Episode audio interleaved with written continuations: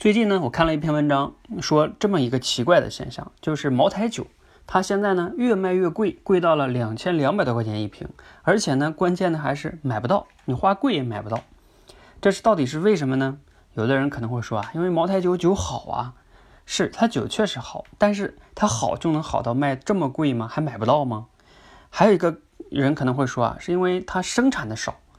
但是呢，当你要明白下面我分享这个原因啊，你就会发现，哪怕茅台的厂家他再多生产一倍，结果可能也还是一样的，就是这不是关键原因。这篇文章中呢，分享了一个关键原因是什么呢？就是啊，很多经销商、代理商甚至个人，他买到了这个茅台酒之后啊，他囤着货不卖。这个茅台酒啊，它已经变成了像什么呢？像一个金融的投资产品一样。为什么会这样呢？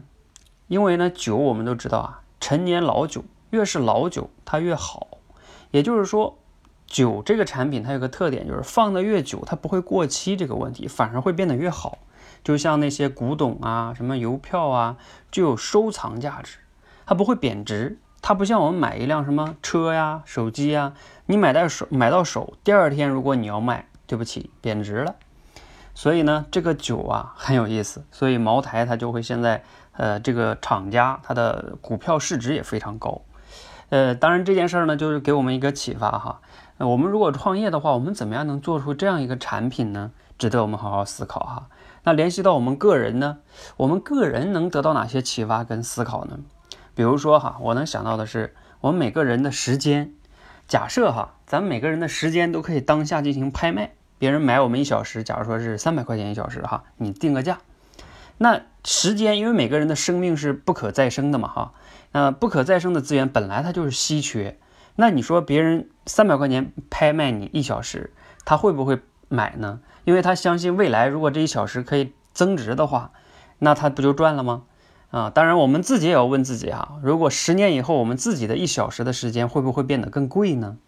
啊，具不具有别人的收藏投资价值呢？我觉得这件事值得很像茅台酒一样哈，我们值得好好思考思考自己的生命。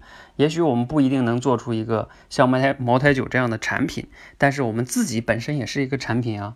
当然哈，如果你恰巧在创业，你也可以思考一下，你怎么样能做出一个产品，哎，具有投资收藏价值。哎呀，那你这个产品就牛了，是吧？你的公司的市值也就高了。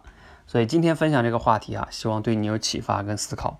如果你有一些好的收获啊、启发，哎，欢迎留言分享给我哈。好，谢谢。